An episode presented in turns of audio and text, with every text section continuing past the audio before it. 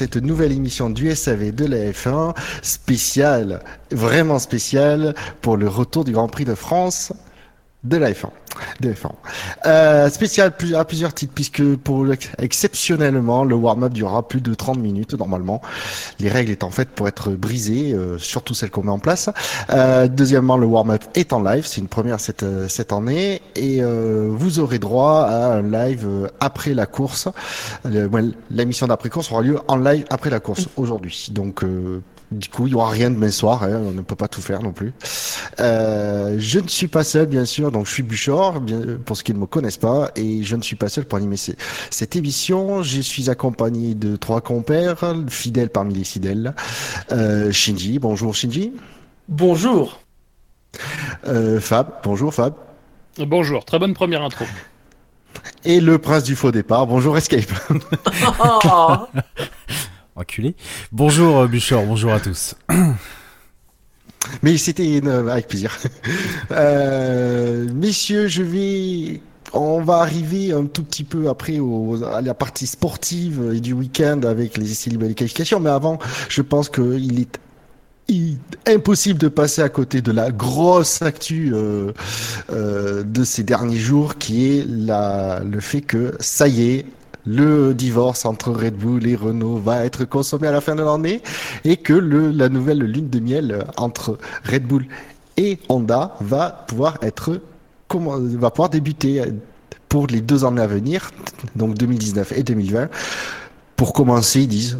Après, je vous laisse juge de ces. euh, Moi, j'ai mon avis là-dessus, mais du coup, euh, que- qu'en qu'en pensez-vous? Bah déjà, comme tu as dit, euh, ça y est, c'est-à-dire que c'est pas, c'est pas une surprise. Euh, c'est, ça fait des mois, si ce n'est des saisons, qu'on sait que, que la vaisselle les- vole Que la vaisselle vole, voilà, tout à fait. Euh, on savait quand Honda a rejoint Toro Rosso qu'il y aurait peut serait peut-être dans l'idée que Red Bull soit équipé de Honda. Euh, on pouvait aussi se dire que avec un Renault équipant l'équipe Renault, mais aussi McLaren, le rôle d'écurie première pour le bloc Renault pourrait être mis en cause, forcément. Euh, donc Red Bull voulant quand même être une équipe de pointe, surtout par rapport au- aux moteurs euh, qu'ils vont posséder. euh, c'est presque comme a dit Horner, c'est presque logique. Oui, c'est. Enfin, le, truc, c'est que l'état dans lequel les performances sportives de Honda sont, ou en tout cas étaient jusqu'à il y a peu, rendait le choix logique, pas si logique que ça. Euh, là, en fait, ce que fait Red Bull, c'est plus ou moins ce que voulait faire euh, McLaren, c'est-à-dire euh, avoir un constructeur motoriste non impliqué en tant qu'équipe, qui va du coup, de fait, et même si on euh, même si on, cherche à démentir du côté de Honda, mais il est évident que euh, si c'est pas l'alliance Red Bull Racing Honda, c'est l'alliance plus globale Red Bull Honda qui va être une alliance d'usine. Euh, voilà, on va travailler comme un constructeur d'usine. Euh, et donc, on va euh, normalement, si les choses suivent leur cours au niveau du, retour en forme de Honda, on va travailler comme ça. Après, je pense que à l'instant T où la décision a été prise entre Honda et Renault, je pense pas qu'il y ait énormément d'éléments dans la balance sur le plan sportif qui fassent pencher d'un côté ou de l'autre. Je pense que c'est quand même assez. euh, je pense que Renault prouve qu'ils sont capables de faire gagner une voiture qui est une bonne voiture. euh, et de et de pas faire gagner une voiture qui est pas une bonne voiture, euh, voilà, orange. Mais sinon, Honda, je pense qu'il y a aussi l'aspect effectivement que tu disais Shinji, c'est que Renault va va pas se désengager, c'est pas la politique de Renault, mais forcément va être un peu moins impliqué sur le fait que Red Bull surperforme. Et puis dans l'autre sens, Honda c'est quand même un gros partenaire sur le plan euh, financier, c'est un gros partenaire sur le plan de la communication. Il peut faire d'énormes choses avec Honda. Donc je pense qu'il y a tout ça dans la balance. Sur le plan des performances, je ne sais pas si ça portera ses fruits rapidement, très sincèrement. Je suis assez euh, circonspect sur le choix de, de Red Bull pour ma part. Je trouve qu'ils sont ils y sont allés peut-être un peu trop vite, se basant simplement sur le fait que euh, euh, que que que qu'à chaque fois qu'ils demandaient à ce que Renault fasse un, petit euh, un petit un petit gap au niveau de, du moteur, ils étaient déçus. On a souvent entendu Horner critiquer le fait que en qualif c'était pas ça du tout, alors qu'en course voilà il y, a, de belles performances affichées. Euh, le moteur Honda, pour moi, il est euh, même si on voit que dans la Toro Rosso, ça a l'air de plutôt pas mal fonctionner, mis à part ses problèmes de fiabilité. Je trouve que c'est trop tôt et que Honda ne pourra pas rattraper. Euh, il reste deux ans avant la, fin de la réglementation technique actuelle. Je pense pas qu'il soit capable d'arriver euh, à hauteur au moins de Renault, sachant que Renault ça fait déjà euh, ça fait déjà 4 ans qu'ils essayent, ça ne marche pas tout le temps, ils ont toujours un temps de retard par rapport à Ferrari ou évidemment Mercedes. Ferrari, on a déjà vu le temps que ça a mis avant que le moteur soit à peu près à niveau. Maintenant, on peut, penser que c'est à niveau, mais je pense que c'est une mauvaise décision. Pour moi, ils vont clairement ils vont clairement dans la mauvaise direction. Ils ne se remettent pas en question. Ils remettent en question que le motoriste. Euh, ne vont jamais aller se dire qu'ils ont construit une mauvaise voiture. C'est un peu ce qu'a fait McLaren peu au prou pendant trois ans avec Honda finalement. Et là, moi, j'ai peur que ça soit euh, définitivement le dernier accessite euh, de Honda euh, avant, euh, avant, les, avant les deux ans et que euh, au final ça finisse par euh, ça finisse par casser et que Honda se tire définitivement de, de, de, de la F1. Pour moi, c'est un mauvais choix, c'est pas logique parce que Renault, euh, Renault euh, même si on les entend aussi un peu dire, euh, on commence un peu à en avoir marre de cette euh, relation où on nous tape tout le temps dessus. J'ai envie de dire que voilà, je, au moins avec ce bloc-là, il gagne encore quelques courses, hein, parce que on rappelle que Ricardo en a, on a gagné deux euh, cette année et que euh, dont un où c'était vraiment de, où c'était, euh, c'était une, c'était la voiture qui était réellement plus forte que les que les deux autres concurrents directs. Donc pour moi, s'il veut vraiment gagner des courses comme il a il a l'air de le dire ce week-end je pense pas que ça soit vraiment le bon, euh, le, le, bon choix. Et là, clairement, euh, cette, euh, cette annonce qui s'est faite euh, là est la porte ouverte à, à, au marché des transferts de, de l'année prochaine. Bah, enfin, ah bah, oui, je, je crois pas, sincèrement. Je crois pas que, en fait, je crois pas parce que, et pas parce qu'il y a eu cette annonce, mais parce que simplement les portes, en fait, sont en train de se refermer progressivement. Chez Ferrari, on, je pense qu'ils ont dans l'idée de, de faire une promotion interne, ce qui est une chose très très rare chez Ferrari. Oui. Euh, mais à un moment donné, à un moment donné, comme ça a été un peu rappelé, même si évidemment avec le recul et ce qui s'est passé de tragique, euh, c'est facile à dire maintenant, mais effectivement Bianchi c'est une occasion manquée euh, pour Ferrari à l'époque, mais qui pouvait, encore une fois, potentiellement se justifier en 2014 enfin en tout cas fin 2013 plutôt, si on veut être précis. Euh, chez Mercedes, bah, encore une fois, chez Mercedes, quelle raison aurait Mercedes de dégager Bottas? Euh, je, je on, vous, pouvez me faire confiance, Il je vais dire taf, un truc. Hein. Je pense que Bottas est le meilleur pilote Mercedes sur l'ensemble des sept premiers Grands Prix, globalement. Euh, donc je pense qu'il n'y a absolument aucun intérêt. Et sur quelle donnée tu te bases pour dire ça? à, à, le dégager. Et à, surtout pour risquer, dans un sens, de fragiliser un équilibre interne qui est quand même plutôt bon. Et alors, ils n'ont pas eu d'occasion de se battre vraiment de façon acharnée, mais bon, en tout cas, Bottas et Hamilton, c'est plutôt un équilibre qui fonctionne. Ça pose pas de problème en piste. Bottas est assez performant pour rapporter des points. Il n'a pas eu de chance cette année. Voilà, euh, je pense que Bottas c'est compliqué de le sortir et puis surtout après même si tu si tu sors Bottas, euh, tu as aussi derrière euh, des possibilités de promotion interne. Euh, et Mercedes, c'est pareil aussi. Si elle veut faire fructifier sa filière, si elle veut que sa filière lui serve à quelque chose, il faut, il faut pas faire végéter des pilotes euh, des années dans des écuries de milieu de peloton. À un moment donné, il faut leur donner leur chance. Ou alors, ou alors Mercedes a, des informations sur Hamilton concernant la fin de saison que nous n'avons pas. Mais bon. Et, finalement, y a eu cette rumeur un peu, un peu incroyable de McLaren qui euh, apparemment tenterait d'attirer les services de, de, de Ricciardo. C'est pas une rumeur, puisque même Marco l'aurait confirmé. Hein. Oui, oui, mais du coup, enfin, euh, voilà, bon. Et quand on a demandé à Boulier, il a pas nié en bloc. C'est pas très réaliste, je pense, de la part de. En tout cas, du côté de Ricciardo, je pense que quand on, Mm. sou- quand on pèse un peu le pour et le contre, euh, même si McLaren, Renault, pour le coup, euh, Renault, ça peut être, euh, ça peut paraître meilleur que Honda. Red Bull, c'est quand même une voiture, c'est quand même une équipe qui a bâti une très bonne voiture encore cette année. Et moi, pour revenir sur le cas Renault. Renault, ça fait 5 ans qu'ils sont avec Red Bull dans, dans l'ère turbo hybride. Euh, 5 années quand même, ça fait beaucoup pour prouver ce qu'on est capable de faire. Et si, et là moi je défendrai Red Bull, je dis, pour moi Red Bull prend une bonne décision dans, dans cet aspect-là, c'est-à-dire que on a eu 5 ans du côté de Renault pour donner un moteur qui était au moins capable de permettre d'avoir une voiture qui soit à niveau égal, sachant que cette voiture-là est très bonne sur le plan aérodynamique. Ça n'a pas été le cas. Cette année, ça n'est pas encore vraiment le cas. Euh, même, enfin, quand bien même on veut essayer de, de, te, de te faire croire que Red Bull est un prétendant légitime à la victoire sur toutes les courses, c'est pas vrai. On l'a vu. Euh, donc, euh, encore une fois, je pense que Red Bull d'un côté fait une très bonne prend une très bonne décision parce que ils vont s'aventurer dans un terrain qui est extrêmement euh, escarpé et tout.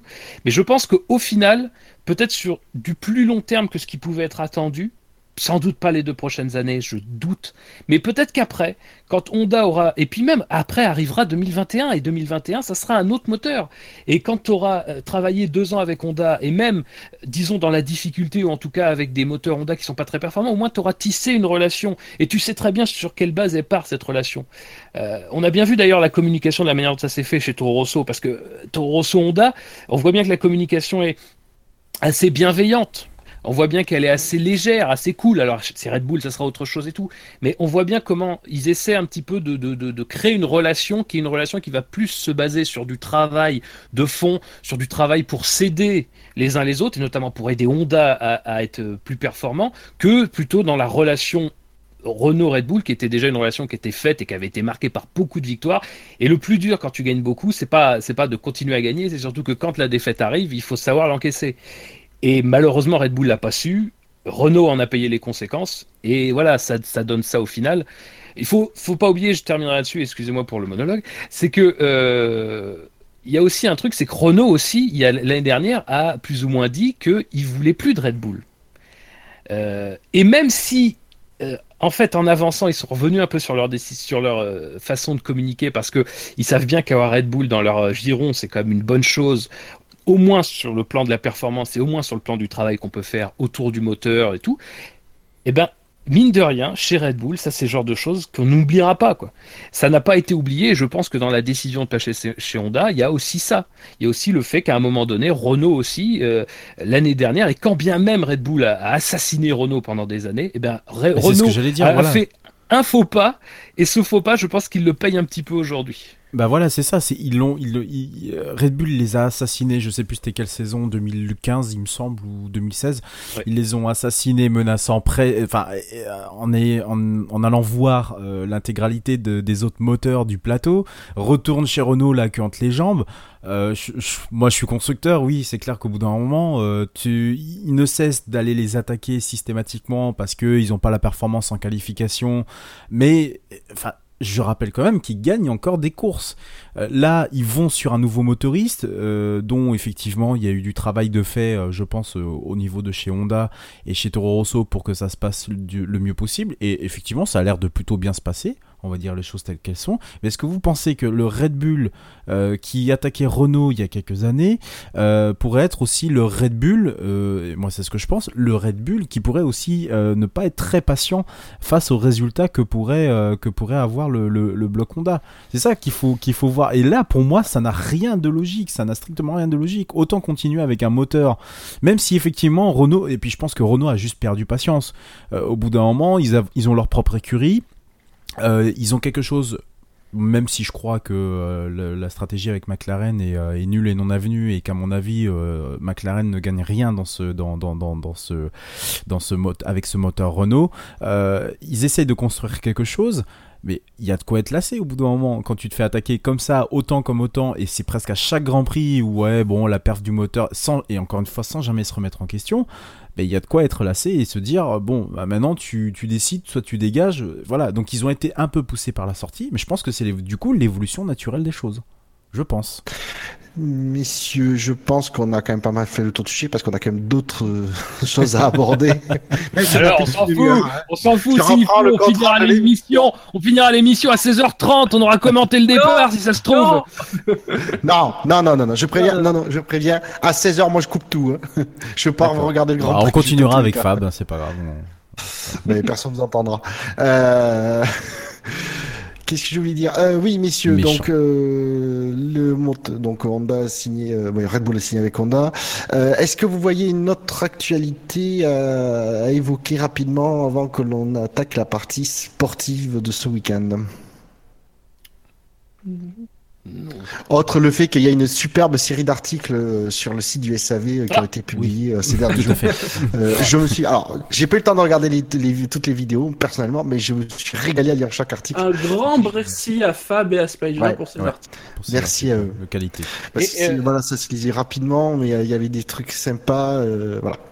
Et si vous voulez un peu prolonger le, euh, ben, en fait, euh, comment dire, l'histoire de ces des, des- différents circuits, Canal a fait un très bon euh, Oui, ouais, sport raison, reporter sur les justement sur exactement la même thématique, les différents circuits qui ont accueilli la F1 en France. Et évidemment, et, et puis c'est très sympa. Alors vous verrez, il y a des anecdotes qu'on a, euh, et il y a surtout, bah, malheureusement, ce qu'on peut pas avoir, ce sont beaucoup d'images d'archives euh, extrêmement intéressantes. Euh, Il y a même des passages vraiment émouvants quand il parle évidemment de, de Joe Schlesser à Rouen en 68, Mm. quand il parle de d'Helmut Marko en 72 à Charade. Euh, parce que c'est vrai que Helmut Marko euh, aujourd'hui, pour nous c'est un monstre froid et, extrêmement calculateur, machin, mais euh, ça a aussi avant tout été un pilote de course et qui a malheureusement eu un destin de pilote de course un peu tragique et, et bien bien malheureux. Et voilà enfin faut euh, voilà ça aussi remet un petit peu en contexte le personnage Euh, donc voilà vraiment un très bon reportage et si vous arrivez à vous le procurer euh, ben je vous conseille de le regarder il est très très bien fait très très sympa Oui, bah, J'imagine il qu'il peut va être accessible en replay sur, euh, Ouais, sur oui, ma oui, canal. oui, oui, oui, oui, il est en Exactement. replay. Il, il passe depuis 2-3 jours déjà sur les antennes de, de Canal. Euh, si vous voyez pas d'actu euh, à commenter, je vous propose qu'on passe euh, dans le vif du sujet euh, en attaquant de ce week-end de, de Grand Prix de France. Putain, ça fait bizarre de dire ça. Euh, c'est le premier pour le SAV de la F1. C'est vrai. ouais On est là depuis euh, 10 ans, mais euh, du coup, euh, quasiment 10 ans du coup. du... Euh, C'était pour compenser la perte apparemment. oui Vous perdiez un Grand Prix, vous gagnez donc le le SAV. SAV Bon, s'arrête en fin d'année Euh, par Malheureux. contre, malheur. Pourquoi ça y est, on a trouvé un acheteur Je sais plus. on donne. Euh, Messieurs, euh, juste pour dire, euh, ben, avant de pouvoir voir les, euh, les essais libres, il fallait arriver au circuit et apparemment, ça a été quand même le beau bordel vendredi et, et samedi, juste pour sans s'étaler là-dessus sur le sujet, mais voilà. Et aujourd'hui que- Ah oui, ça s'est- un peu amélioré, mais il y a toujours des problèmes. Ah, Christian Estrosi Voilà, sur l'antenne de Canal a dit que c'était euh, c'était fluide depuis samedi. hein, attention. Mais oui, bien Ouais, sûr. non, alors là, c'est un politique, donc euh, si tu le crois, c'est il ton parle de la pluie je pense Ouais. Ouais. Donc voilà, ça a été euh, gros gros bazar pour accéder au circuit, puisqu'apparemment vendredi ça se comptait en heures les, les, les temps de bouchon. Ah oui, oui, oui, oui, Euh, on parle de et 5, apparemment, 6 il y a heures, 7 heures, que ça soit à l'entrée et à la sortie. Ouais, en plus, euh, il, remplissait les parkings au fur et à mesure, donc vous pouviez vous retrouver à trois quarts d'heure de marche de votre tribune. Bon, bref. Donc on sent que voilà, c'est la, on a l'impression que c'est tout nouveau un Grand Prix en France. Mais c'est terrible parce que ces problèmes-là, ils sont connus au Castellet. bah oui Ils sont connus depuis des décennies au Castellet. Ouais. Et quand on a dit, quand on nous a annoncé Grand Prix de France au Castellet, la question des accès au circuit se sont posées tout de suite. Tout de suite, et on nous a dit, vous inquiétez pas, il y aura un système de circulation et tout ça. Et là, le Grand Prix arrive et patatras. Et y a rien. Ah, les mecs se réveillent. C'est-à-dire que les Ah, conditions d'accès sont quand même plutôt spécifiques à la région aussi. hein. Et ça, il fallait. Et, ça, moi, je suis très étonné que du coup, euh, personne ne s'en- ne s'en sait- ne s'en est trop douté euh, jusqu'à ce que ça puisse arriver. Donc, euh, pff, euh, si c'est pour ça qu'on a dégagé Manicourt il y a 10 ans et qu'on se retrouve du coup avec ce, ce, ce, ce- ce même type de, de, de circuit euh, enchâssé au fond de, de, de nulle part en France. euh, J'espère que l'année prochaine ça sera mieux. Enfin, je pense qu'ils vont tirer les Mm. leçons de, de, de, ce qui s'est passé. Oui, ils ont Alors, intérêt. sur oui. le chat, on nous le dit, euh, et c'est vrai que j'ai aussi vu l'info, il part... Grosjean et Vettel ont fait un refus d'obtempérer, parce que, alors, notamment, je crois que c'est Grosjean qui a témoigné Oui. qu'il était en moto, il a été arrêté par la gendarmerie, il y a des bouchons, on lui dit, euh, monsieur, vous n'avancez pas, vous doublez toutes les files et tout ça, et il répond, mais moi je suis un pilote, je veux dire, euh, si je suis pas sur le circuit, euh, il n'y a pas de Oui. spectacle. Tu me diras, oui, oui, c'est vrai. En et plus, le gendarme il c'est- a dit, je m'en fous. surtout Mais pour Grosjean, quoi. Sans lui, il n'y a plus de spectacle hein, en F1. Le, le seul truc qu'aurait dû répondre le gendarme, c'est OK, je, vous- je vous accompagne, ça ira plus vite, vous serez plus mieux, plus en sécurité. Si, voilà. Mais C'est vrai qu'on a- France. Euh, Sur le chat, on a Taek qui a un retour d'expérience, Taek, Oui. un- avez auditeur fidèle plusieurs et, à, et un- et un évoquer leur participant, expérience. et un participant émérite au SAVF1 Steam Championship. Euh, et c'est vrai que, bah, par exemple, lui dit euh, sur le chat qu'il avait un pass trois jours, donc euh, visiblement les possibilités d'être sur le circuit pour les trois jours, et il a choisi de regarder la course depuis son canapé avoir- après avoir vécu un vendredi euh, calamito. Quoi. C'est Euh, terrible. Il y avait des tas de témoignages sur Twitter, ouais. des gens qui disaient Mais là, il était au plus jamais hein, je vais au. Castellet. Enfin, plus jamais je vais au Grand Prix de France tant que c'est au Castellet. Alors, C'est pour l'anecdote, pour l'anecdote, ce qui est quand même énorme, c'est que euh, j'ai J'étais tout petit, mais j'ai été à la dernière, euh, à la dernière édition en 90 Mhm. euh, avec euh, avec euh, mon père, mon frère et des- mon oncle et des cousins. Et on y allait en camping-car. Donc moi j'étais gamin, à l'époque j'étais en 90, j'avais 9 ans. Et euh, donc avec mes cousins et mon frère, nous on jouait, on était derrière au camping-car, on s'est pas rendu compte. Mais je me souviens qu'effectivement il y avait des bouchons, on avait un- mis un temps monstre pour accéder au, au, au circuit. Et euh, on avait mis un temps monstre pour en repartir. Ça, c'est. Mm. Euh, ça, je veux dire, j'étais parent, mais je m'en souviens. euh, c'est comme Non, quoi, c'est génial, quoi. 28 ans après, il n'y a rien qui change. c'est pas acceptable. Alors certains ont dit oui, mais vous savez à Silverstone c'est la même chose. Oui, Bah, apparemment. euh, ouais, ouais, c'est la même chose, mais ça veut pas dire que c'est acceptable. Voilà. C'est- c'est voilà. c'est sur Silverstone, c'est surtout le quand il y a eu les grosses pluies, les gros problèmes. Donc du coup, ça, ça, le- quand il pleut, ça, ça fluidifie pas le trafic. Donc euh, apparemment, quand il fait beau, c'est quand même moins problématique que ce qu'il y a actuellement au Castellet. Alors il y a euh, le Albert qui demande est-ce que les accès est dif- difficile même de bonne heure ou est-ce seulement pénible pour ceux qui arrivent 15 minutes avant? Bah, Le problème c'est que le les gens, on parle pas de. Le truc, c'est quoi? On parle pas de 30, 30 minutes, une heure de, de bouchon. On se dirait, bon, bah, il y a du monde, voilà, c'est tout. On parle de 5 heures, 6 heures, 7 heures de bouchon. Il y a des gens, ils sont allés au Castellet voir les essais libres. Et on était le vendredi, hein, c'est pas la journée où il y a le plus de monde. Et ils ont regardé les essais libres sur MyCanal dans leur voiture. Ce qui est globalement scandaleux quand tu payes, euh, quand tu payes euh, ton billet euh, euh, rubis sur ongle. Je pense pas que ça doit. Alors être- on nous dit, euh, alors plus nous dit. Taïk nous dit que pour samedi, l'aller, ça a été tranquille. Il y a Giraxis qui nous dit pour aujourd'hui, à 7h, 8h, ça allait, mais à partir de 10h, c'était la cata. Euh, et Taïk nous dit pour le samedi que le retour était pire que la veille, le vendredi. Alors moi je vous le dirais parce que j'ai euh, deux potes qui allaient euh, au circuit, euh, qui allaient le- sur le week-end de Grand Prix. Euh, je, je les ai prévenus vendredi que j'ai vu les infos qui tombaient euh, parce que je me doutais qu'ils étaient pas forcément au courant. Euh, je leur ai prévenus et, et je leur demanderai à leur retour comment ils ont géré, comment ça s'est passé. En plus, en effet, comme tu disais, il y a toutes ces histoires de parking. Certains se retrouvent parce que les parkings visiblement sont. Alors déjà un, euh, c'est parking entre guillemets. Hein C'est-à-dire que hein, C'est vaste étendue de terre. Voilà, c'est une vaste étendue, hein, juste. Et apparemment, il y en a certains, c'est vraiment super loin. Quand t'as 5 à 6 bornes à faire pour rejoindre le circuit, alors en plus, il fait super chaud ce week-end en France. Alors, Non, surtout- c'est- Et surtout en précision, la première journée, le vendredi, les parkings ouvraient les uns après les autres quand le premier Oui, était ça, ouais. plein. Mm. Et le samedi, dès samedi matin, ils ont décidé. Alors le- l'ouverture Alors, c'est ce qu'ils euh, ont s'est dit, fait vers C'est ce 8 qu'ils ont heures dit, mais il y avait 9 heures. des gens euh, sur Twitter qui disaient non, c'est pas vrai, ils ont ouvert qu'un parking.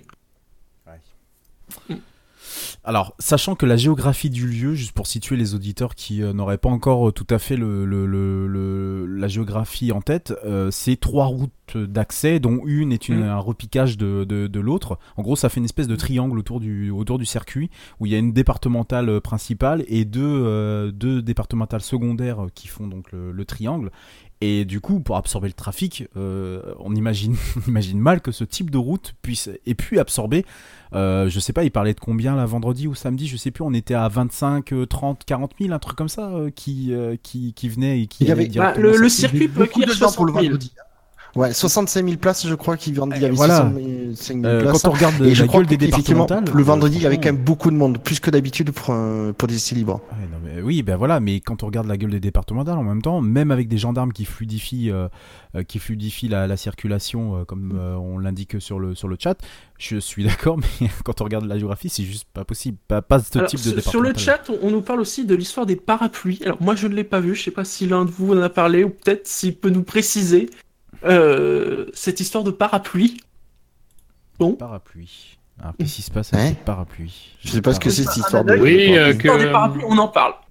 Oui, que, que le, en fait, en fait, les gens, en fait, le truc, c'est que toute, toute sortie était définitive. Euh, donc, du circuit. Donc, si tu allais sur le parking récupérer quelque chose, euh, tu pouvais plus y re-rentrer, en fait.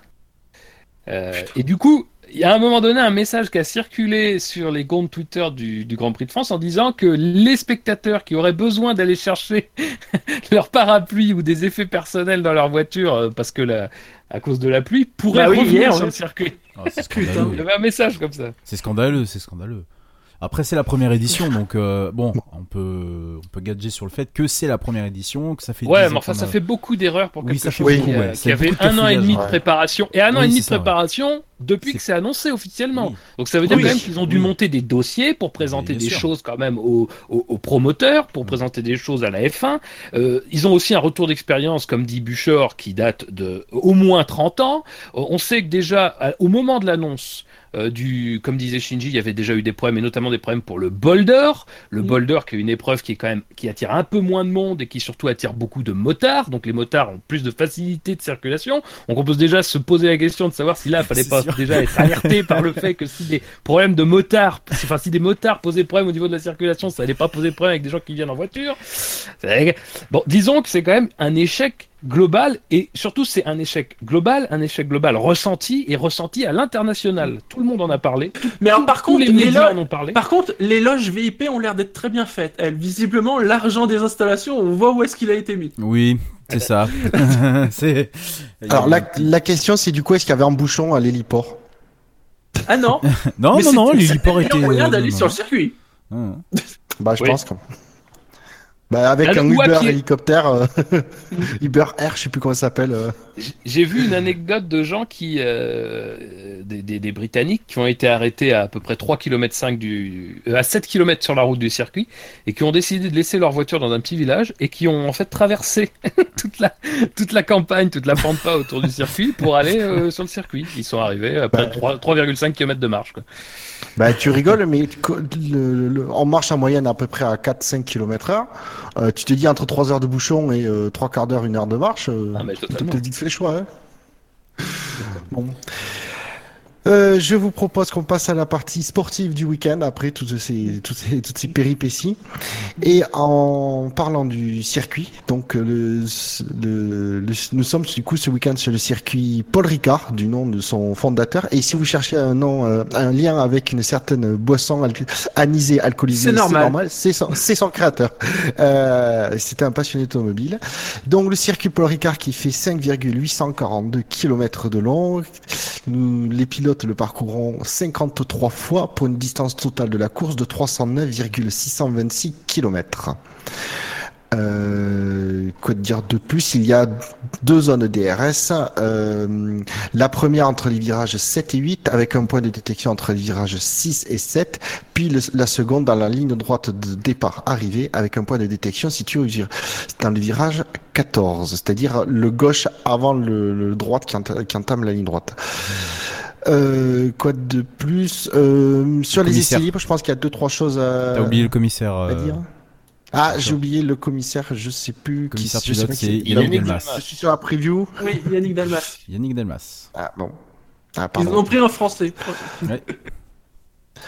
Oui, mais c'est pas plus mal. On va faire franco-français sur ce week-end. Cocorico euh...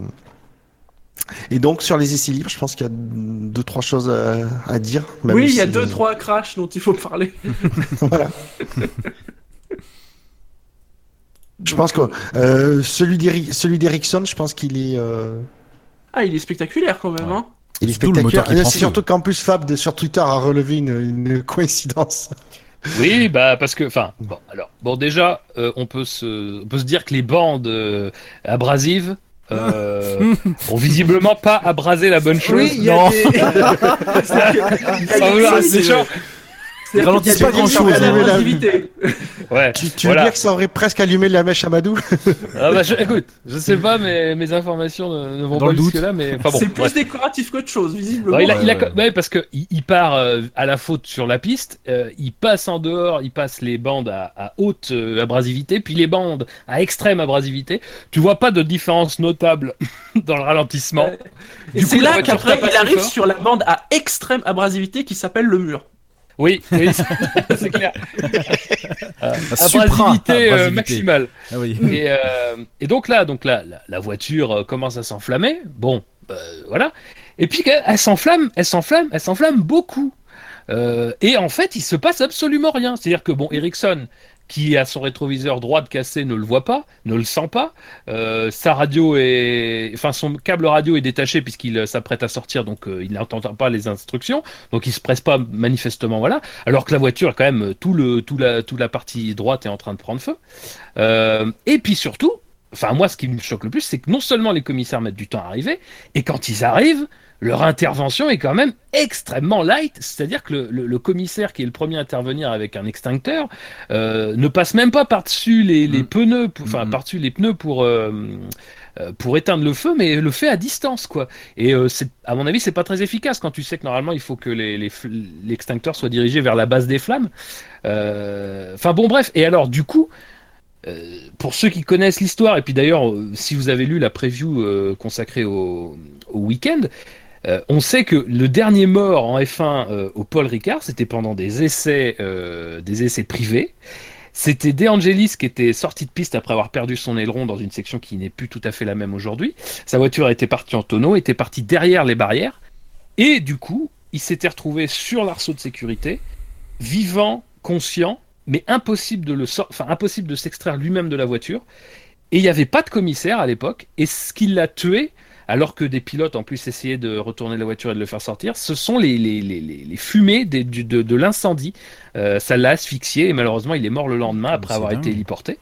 Euh, donc, euh, dire, quand tu sais l'histoire du circuit, ce, drame-là, euh, quand tu sais aussi pourquoi, c'est-à-dire que vraiment, quand il est mort, c'est qu'il y avait vraiment quasiment personne sur le circuit, quoi. Alors, c'était en 86, on peut, c'est- ça peut s'expliquer, mais là, on est quand même aujourd'hui 32 ans plus tard, euh, avec des, quand même des standards de sécurité énormes, et l'incendie, pour moi, était bien trop important, a duré bien trop longtemps sans qu'il se passe absolument rien euh, pour que ce soit tolérable, quoi. Euh, donc euh, c'est un petit peu inquiétant, c'est à la fois inquiétant sur la sécurité passive un petit peu parce que euh, là aussi c'est pareil, il a heurté un mur de pneus après ne pas avoir été beaucoup ralenti. Mm.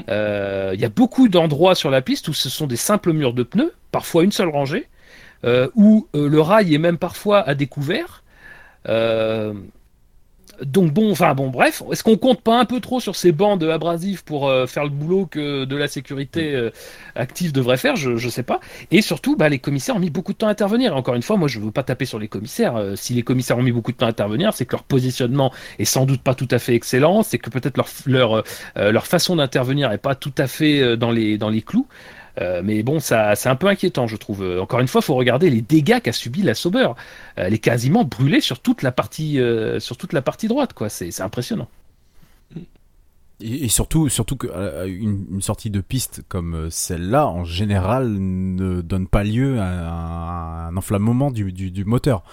Euh, Donc a priori, ces bandes abrasives ont fait, ont, attisé des choses qui font que euh, c'est, c'est, c'est que, les, flammes ont fini, enfin que le, feu a fini par euh, a fini par a fini par par brûler le, moteur. Donc là, il y a peut-être des choses à améliorer et à revoir. Et alors, sinon, dans ces libres, alors, l'autre problème, qui est aussi lié à l'abrasivité de ces bandes, car elles sont censées fonctionner quand on a ces quatre pneus. Mais quand on en a plus que trois, euh, forcément, déjà, l'abrasivité est un peu moins grande. Elle fonctionne ça, pas sur un pneu bah, non plus. C'est le, Bah, c'est le le moment un peu, c'est un peu le moment X-Files du week-end, c'est qu'est-ce qui est arrivé à ce pneu de, de- de Sergio Perez Ouais.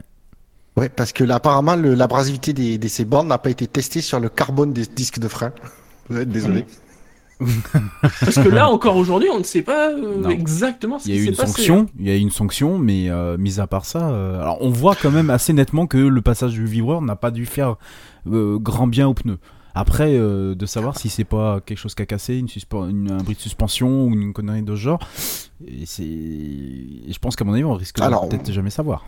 Moi, j'ai entendu dire que c'est apparemment, il y avait un truc qui s'était coincé entre le moyeu et la roue, qui a créé un léger espace. Apparemment, c'était vraiment pas gros, mais ça suffit pour que la roue se mette à légèrement vibrer. Et à force de vibrer, le, ça s'est amplifié, ça a fini par casser. C'est la, la truc. Et apparemment, donc du coup, Force India euh, est copé d'une amende de 15 000 euros et une de 85 000, je crois, je sais plus. Bref, je vais finir par croire que la FIA est super content de ces problèmes de release et de roues qui se barrent parce que c'est jackpot pour eux. C'est un bon moyen d'encaisser du pognon. Par Mm. contre, euh, et, et c'est là où ça m'a le plus choqué, c'est que on a, il me semble, mis en place des euh, sécurités pour que les roues ne se, ne se barrent pas. Par contre, on n'a peut-être pas pensé au fait que à haute vitesse, une roue qui se détache d'une F1, c'est, c'est- ça, ça détache du coup toutes les sécurités qui peut, euh, qui peut y avoir. Et, et- et donc du coup, la roue, elle se barre et c'était un, un véritable projectile euh, tant qu'il ne s'était pas arrêté, parce que même quand il a rebondi contre le mur, il est revenu sur la piste. Donc euh, effectivement, la direction de course était très euh, très euh, rapide pour déclencher le, le drapeau rouge, mais quand même, ça m'a fait légèrement peur de voir la roue se barrer à cette d'une facilité déconcertante. Donc euh, bon, Alors, voilà. je, je vais, je vais être honnête, le fait que la, la- moi, ce qui qu'elle la, la roue reste dans les limites du, de la piste, ça m'inquiète pas. Surtout maintenant qu'il y a le halo sur les voitures, qui est justement conçu principalement pour protéger en cas d'une roue. Non, c'est le, le- ce qui pourrait être dangereux, c'est si la roue se met à rebondir, à sortir et d'aller aller dans le public. C'est là où, mais bon, Enfin, t'as vu le goût sur les tribunes. Pas de risque. bah, ils sont loin. bah, de toute façon, il y a personne dans les tribunes. Ouais, ouais, voilà. Pas faute d'essayer en plus. hein. Ah non, mais non, mais... Euh, autre chose sur les essais libres? Non, bah après, il a plus, il a plus samedi matin, quoi. donc, euh, Oui. oui, oui, ce qui est- Apparemment, c'était la séance nettoyage de la piste. Donc, messieurs, je vous propose de passer aux qualifications. Mhm. Avec, euh, alors du coup, je sais même pas, j'ai pas regardé. Je, je fais super mal mon boulot, donc euh, Ah, euh, je dis, je spoil tout de suite en disant que c'est. euh, Ah, c'est pas compliqué, les Williams et McLaren sont loin derrière. mauvais. Déjà. Voilà. Non, non, mais ça, voilà, tu spoil. Et moi, je spoil en disant que c'est Lewis Hamilton qui a décroché la pole position en 1.30.029 avec une vitesse moyenne de 233,604 km heure. Les premiers éliminés de la Q1 sont euh, Lance Stroll, aux surprises, Sergei Sirotkin, aux surprises, Stoffel Van Dorn, ah ouais, Brandon Hartley, ah oui, Fernando Alonso, ah oui, effectivement. Il y a, comme tu dis, les Williams, les les McLaren. McLaren et euh, Brandon Hartley. C'est-à-dire que les Williams ne veulent pas abandonner la saison 2018. Ce qu'elles n'ont pas compris, c'est que la saison 2018 les a déjà abandonnés. depuis le départ, depuis les premiers essais libres du Grand Prix d'Australie. Et, dramati- de- dramatique, non, mais même pas dramatique en fait, Williams. euh, ça m'a fait c'était juste. prévisible. Non, non, c'était prévisible. Même eux s'y attendaient. hein. Ouais, ouais, voilà. Donc, euh, ouais, ouais. bah, de toute façon, quand tu lis la déclaration des, des différents. Avec des- les pilotes qu'ils ont, ils pouvaient euh, pas s'attendre à mieux. Ah bah voilà. euh, voilà. Donc Bon, ils sont, je- ils, ils sont sortis en fin que la Williams, C'est 2003. quand même pas performante, mais je, je reste très curieux de savoir ce que donnerait ce, ce châssis avec un pilote dont le talent est un, un peu plus certain. Je me pose la question. Bah ça. Oui. Alors, Attends, j'ai pas dit un retraité. euh, non mais de- sale temps pour les vainqueurs au Mans. C'est tout ce qu'on peut dire. Ouais, mais tu comprends, il n'y a pas de compétition, y a- c'est trop prévisible. la F1. Eh oui. Mais c'est vrai, c'est ça, c'est c'est c'est bien, c'est bien. il a rendu euh, la, la, la Q1 euh, vraiment imprévisible. Hmm. N'oublions pas qu'il est, si- on parle, on parle d'Alonso, donc n'oublions pas. Ah que- bon Non. N'oublions, n'oublions pas qu'il est devant Van Dorn.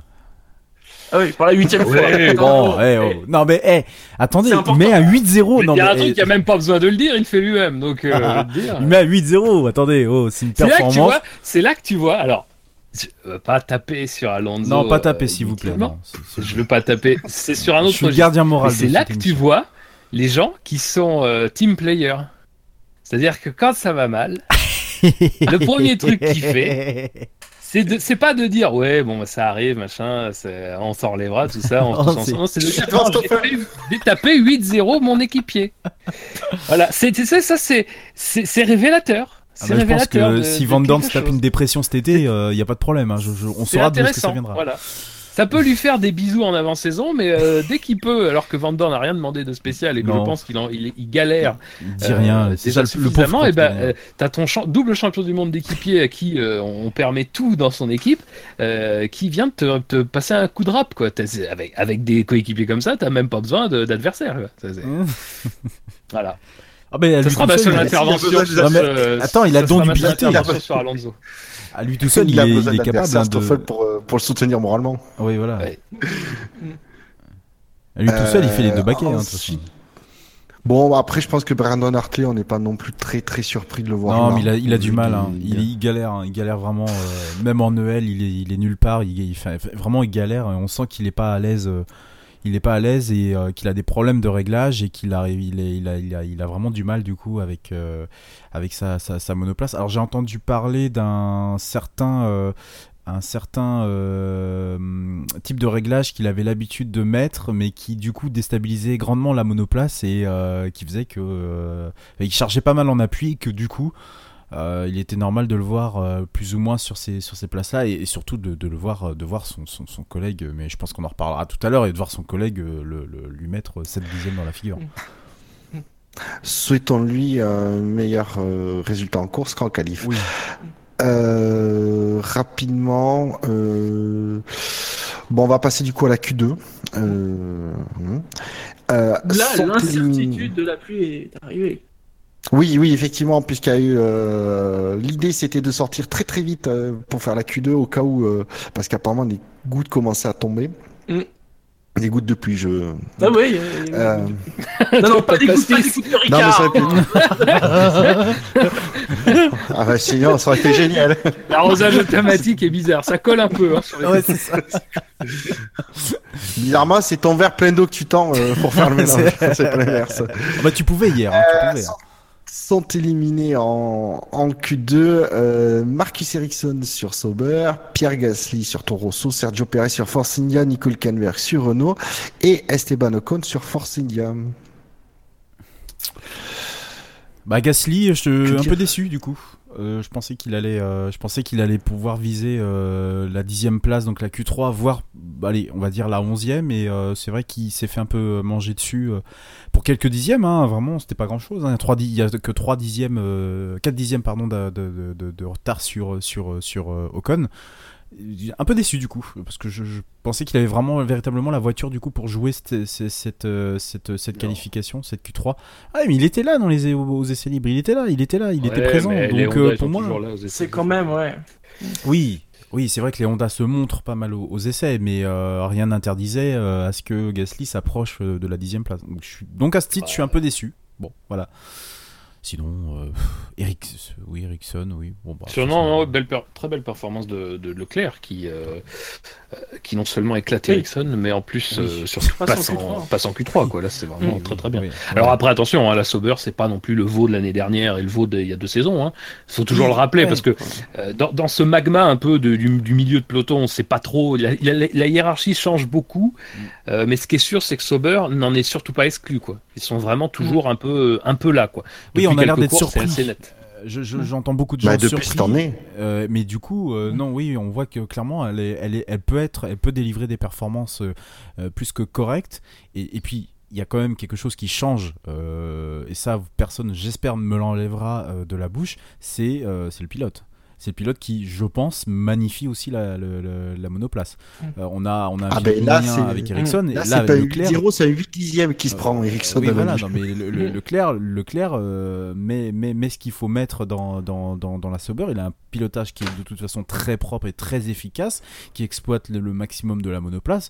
Et je pense que si on met la même, bah on met la même monoplace, c'est pas que je pense, c'est que du coup on met la même monoplace euh, chez Ericsson et euh, vous voyez ce que ça, ce que, ce que ça fait, c'est que ça, ça fait un sacré, euh, un sacré gap. C'est 8 dixièmes, il me semble. Ouais, c'est ça, 8 dixièmes de, de 8, divi- 8 dixièmes pardon d'écart. C'est- C'est c'est- c'est juste énorme quoi. Alors qu'on est sur le même, a priori, la même monoplace. Et, Après, bon, euh, le- je- bon euh, il, il éclate Ericsson, c'est peut-être pas le meilleur week-end pour dire qu'Ericsson. Oui, que, après, du oui. coup, Ericsson quand même manque oui. toutes les- tous les EL2, euh, les EL3 ça compte pas. Euh, voilà, c'est peut-être pas. C'est pas représentatif. Voilà, je pense qu'il n'y a pas 8 dixièmes d'écart, mais ce qui est sûr, c'est qu'il y a quand même depuis quelques courses un écart certain. euh, et que là, de ce côté-là, je pense que clairement, euh, Leclerc a pris le pas sur Ericsson et, et puis a pris le pas surtout sur la F1, je pense. euh, là. Et sinon, sur ceux qui ont été éliminés en Q2 Parce que c'est bien de me spoiler Ah, bah, ma Q3, mais. euh, Bah non, bah, bien, il était en un peu Q2, décevant. Leclerc. Qu'est-ce que tu dis? Oui, bah oui. oui, mais justement, je voulais parler de Leclerc en Q3, puisqu'il était Ben, arrivé. ben voilà, et ben voilà. J'attendais que vous parliez des 5 pilotes éliminés en Eh Q2, ben moi. voilà. T'es tendu, mais t'es tendu parce que c'est l'avant-course là. On est, on est à moins de 20 Il minutes. reste du 8 départ. minutes. T'es- tendu, je te sens tendu. Oui. il Non, reste bah les Force c'est décevant. Voilà. Bah, c'est un peu là où on les sent depuis le début de l'année, en fait. Ouais, il est à 20. Euh, Ocon, Ocon qui lui a bien aussi pris le pas sur euh, Pérez en qualif, Mm. euh, qui est, qui est qu'à 20 millièmes de, de Leclerc. Bon, euh, quand les conditions sont un petit peu grasses comme c'était, bon, ça peut venir d'un peu n'importe où. Bon, c'était quand même pas mal. Globalement, c'était quand même pas mal, euh, surtout quand tu vois devant qu'il y a. euh, on n'est pas surpris par, euh, disons, euh, 8 des, des, 10, euh, des 10 personnes dans le top 10 nous surprennent pas.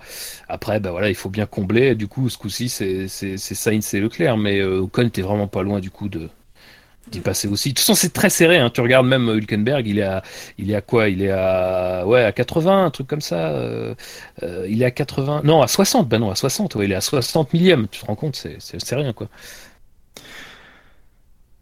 Du coup, messieurs, en passant à la Q3, dernier morceau de ces qualifications, avec euh, en partant de- donc pour les dix premiers, euh, en partant dans du dixième Romain Grosjean qui n'a pas fait de temps, Kevin Magnussen, Charles Leclerc, Carlos Sainz, Kimi Raikkonen, Daniel Ricciardo, Max Verstappen, Sébastien Vettel, Valtteri Bottas et comme j'ai déjà dit, Lewis Hamilton en pole position.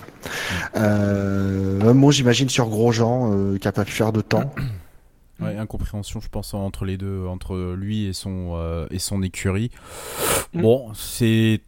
C'est, c'est, c'est, c'est- factuellement, hein, c'est très dommage du coup parce que c'était son Grand Prix. euh, et, Et puis les As tournent Ouais. bien depuis le début du week-end. Voilà, c'est ce que j'allais dire. C'est vraiment Ouais, très Les dommage. As, les As sont bonnes. On les le sont vraiment bonnes. Ouais, et puis on sentait que c'était ça. c'est- On, presque on, on se disait la, la, la septième place va se jouer entre Magnussen et Grosjean, quoi. Donc on peut ne pas aimer ce pilote, bien, mais euh, moi j'espère de tout cœur que- qu'il puisse ouvrir son compteur. Voilà, vraiment. Euh, mais on peut ne pas aimer, Jean, je- clairement, mais voilà. il je reste voudrais il vraiment par que- dixième. Il part Donc, dixième, euh, donc Il il, part dixième, ouais, c'est il peut quand même vraiment pas, espérer quelque euh, chose. Après, du coup, il faut voir. On verra encore s'il y a des moyens de, des possibilités de dépasser. Je pense quand même qu'honnêtement, Leclerc huitième, il est en danger. Il est quand même euh, va être menacé par les As derrière. hein. Bah logiquement oui. logiquement. hein, euh, ah, malgré tout le talent de, de Charles Leclerc, euh, voilà, faut. Après, s'il arrive à les contenir, et ce sera très bien pour lui.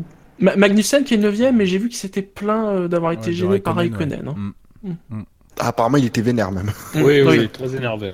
Donc, euh, Et Raikkonen, qui du coup a été sous enquête et n'a rien reçu finalement.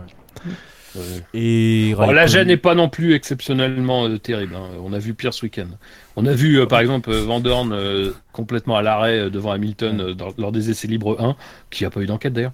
Euh, on a vu c'est Magnussen qui se plaint. C'était pas. C'est ça qui est drôle. Ouais. c'est- voilà, bon. Alors Ra- Raikkonen, par contre, euh, belle, belle déception pour le coup. hein. Et euh, même lui, Ah en oui. interview, Oui, en carré interview, euh, ça, ça, ça sentait qu'il était dans ses vraiment très mauvais jours. parce qu'il a, il a, il a, il a même pas daigné répondre correctement. à- je sais plus qui c'est qui faisait l'interview, je crois que c'était Laurent Dupin pour la Fran- pour le, la, la- la partie française, pour Canal, pardon. Et du coup, mais ça se voit hein, en termes de temps, il est, il, il tourne, il tourne pas dans les mêmes temps que, que, que Vettel et euh, encore un week-end off de, de sa part. hein. Enfin, je Ouais, comme de- Oui, c'est ça. Il y a rien de très étonnant à ça, quoi. De toute façon, il, a, il avait une dynamique qui s'est totalement effritée. Euh, Ouais, au fil de- là, deux grands prix, là, sincèrement, où, euh, il est bon. plus capable de rien. Quoi. Au Ouais, Canada, non, non. normalement, il devrait. Enfin, au Canada, il aurait dû passer Hamilton. oui, oui, voilà, c'est c'est pas ça. fait. Euh, bon, euh, voilà. Là, là, sincèrement, vu ce qu'on entend en coulisses, Ouais. Oui, j'ai l'impression quand même que question ça sent promotion, mauvais. là. euh, Là, pour lui, je- oui, ouais, parce qu'il est fortement question de promotion de Charles Leclerc euh, Ouais. chez Ferrari. Attention, Il y attention. en a qui jugent. Ce serait, un- alors, je- bref, je ne veux pas m'étaler là-dessus, mais ce serait un, un truc très inhabituel pour Ferrari. De notre côté, comme on dit, il y a la jurisprudence, on va dire, l'occasion ratée de Jules Bianchi. Euh, je pense que Ferrari veut pas, veut pas revivre ça une deuxième fois, et quitte à- avec un Raikkonen qui euh, commence à, à assez pas trop mal commencer l'année, honnêtement, euh, et en train de baisser euh, rapidement. euh, Je signale, il y a la Marseillaise par la garde, nation- par la garde nationale euh, républicaine. hein. Je- voilà. Ah, je crois que c'était Voilà, la donc oui, il devait la faire. Ah, ça aurait été plus Ah, sympa. Ça aurait été mieux. Euh, je vous propose qu'on continue rapidement parce qu'il reste trois minutes pour notre émission. Euh, pas de surprise, je pense, au côté des Mercedes, puisqu'on savait que Non, non. avec le resurfaçage du, du circuit comme à... Et même pour la course, hein, je pense que. Avec Ouais, les Mercedes voilà. devant. euh. Et euh, ouais, parce que du coup, c'est comme je répète que comme Barcelone, le circuit était resurfacé, donc Pirelli a mis des pneus un peu euh, légèrement euh, adaptés. Euh, voilà, on- c'est des pneus qui Oh, conviennent bien aux pas- Mercedes. On revient pas sur la polémique, c'est comme ça. Pirelli a fait un choix. Lui, Non, mais c'est surtout qu'on revient pas sur la polémique. C'est surtout que c'est pas. Encore une fois, c'est pas vrai, quoi. Enfin, c'est c'est pas, c'est pas des pneus Mercedes, quoi. C'est pas des, c'est pas Non, ah parce non, mais que pas les dit que pneus c'est- sont, Non, sont différents que Mercedes, c'est bon, quoi. J'ai, j'ai, euh, alors, est-ce que c'est une coïncidence ça Est-ce que c'est le, le fait qu'il arrive à mieux gérer la température de ces pneus-là Je dis pas. euh, Pirelli fait des pneus adaptés au, circuit. Point barre. Voilà. Je m'en fiche. Après, est-ce que, euh, comme on sait, après il y a des, des écuries qui arrivent à mieux euh, tirer les parties des pneus sur tel ou tel circuit? Il y a des, il y a une évolution moteur aussi de côté Mercedes. Il y a Le circuit, une évolution moteur. le circuit vrai, a une, euh, une configuration qui euh, visiblement euh, est dans celle qui plaise à, à la Mercedes. Oh. Voilà, il y a beaucoup de choses. Bah avec cet empattement long et les grandes courbes, je veux dire, si Voilà. le roi du bossé, c'est adapté quand même au châssis Mercedes, ça c'est Ouais. vrai. Bon, derrière Vettel, pas de surprise. Euh, Non, Verstappen, euh, Ricardo, euh, qui suit. Bon, euh, la seule déception, c'est Kimi Raikkonen. Mm. Quelque chose à ajouter? Et Renault qui réussit à placer, enfin, euh, Sainz qui À, réussit placer sa- Sainz en Q3. en Q3, euh, alors que bah, Hülkenberg, euh, curieusement, et n'a pas l'air très à l'aise et du coup euh, se fait un peu tenser par son, euh, par son coéquipier. Bon, je sais pas ce que peuvent jouer Renault. euh, pas visiblement la septième place hein, de toute façon si derrière si devant on n'a pas un crash tapen ou, euh, ou autre mais euh, non Ça va être compliqué avec les H, je pense. Ouais, ouais, je, je, je pense qu'il y a. il y a- il y a- il- Le, le, le milieu de tableau, là, entre la 7ème et la 12ème place, risque d'être euh, plus que serré. Et euh, Mm. pour pronostiquer quoi que ce soit, ça va être très dur.